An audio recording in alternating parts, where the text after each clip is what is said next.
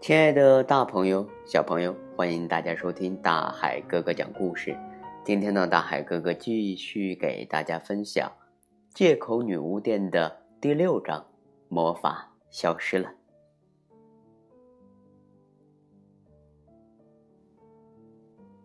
小懒，小懒，借口女巫店飞走了，女巫消失了。爱猫猫骑着车，拼命的赶回家。紧紧地拥抱着苏小懒，眼里涌出滚烫的泪花。你不用担心自己变成乌鸦了。小懒一直是他最要好的朋友，正是因为害怕失去这个朋友，爱猫猫才会生出这么大的勇气去对付强大的借口女巫吧。现在一切都结束了，爱猫猫激动的要命。他用了一种最直接、最简单的办法，将邪恶的女巫赶跑了。想想都觉得不可思议呢。然而，苏小懒还是一副心灰意冷的样子。嗯，猫猫，虽然我没有变成乌鸦，但我也回不去了。我不再是以前的小懒了。他的声音啊，悲伤的让爱猫猫的心都要碎了。当然。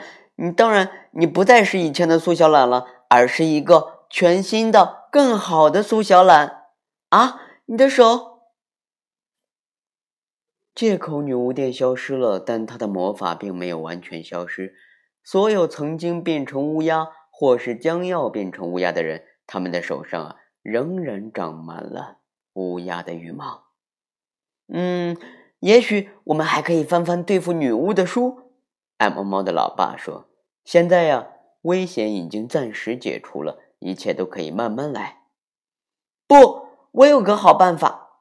爱猫猫大叫道。通过了与女巫的对决，他明白了，不管是什么问题，总得去实验，哪怕是最简单的试验，而不是靠翻翻书本，在那些看似简单的办法前犹豫不决。嗯，苏小懒，我们一起来试试吧。爱猫猫说着，拿出纸和笔，一起来把“我上学再也不迟到”写上一百遍。爱猫猫想，欠下的迟到，欠下的迟早是要还的，这也许就是一个不错的补救办法。爱猫猫猜的不错，奇迹啊，再一次发生了。苏小懒在写完一百遍“我上学再也不迟到了”之后，乌鸦的羽毛立刻消失了。消失的呀，无影无踪。哦，猫猫，亲爱的猫猫，苏小懒啊，有一双洁白柔软的小手，他的小手啊又回来了。他伸出手，将他最好的朋友爱猫猫搂入怀里，紧紧的，紧紧的。亲爱的大朋友、小朋友，今天大海哥哥和大家分享的第六章魔法消失的故事呢？到这里就要和大家说再见了，欢迎你收听大海哥哥讲故事。好了，我们下期节目见喽。